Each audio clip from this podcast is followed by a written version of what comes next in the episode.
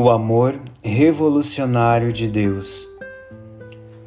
Não foi fácil para Jesus ser acolhido como enviado de Deus. Aliás, as hostilidades contra ele foram muitas e sempre mais fortes.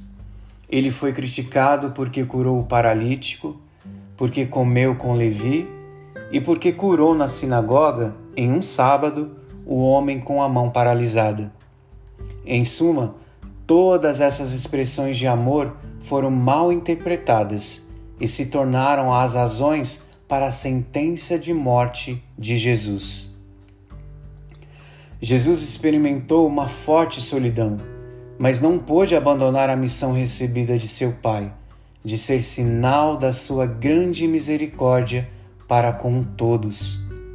Misericórdia escandalosa, difícil de aceitar porque leva a amar os inimigos e a amar quem não a merece. Acho que Jesus nem imaginava que por isso podia ser considerado um louco, mas assim o foi.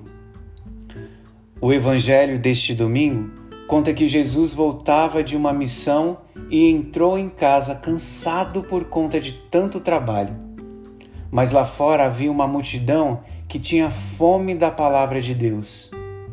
Ele não resistiu e começou a anunciar o reino de Deus, se esquecendo da sua fadiga e da sua fome. Ele tinha dito: O meu alimento é fazer a vontade daquele que me enviou e realizar a sua obra.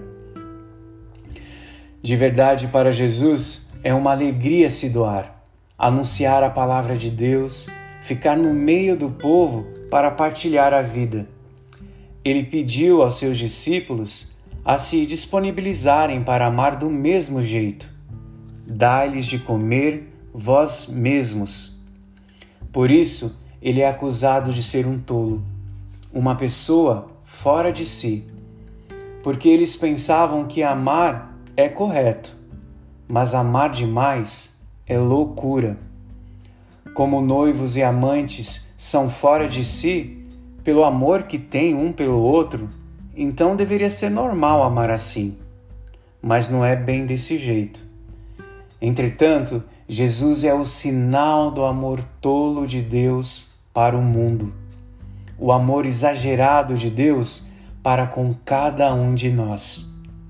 O amor que não tem medo de ser considerado louco porque Deus é de verdade, fora de si, para nos amar.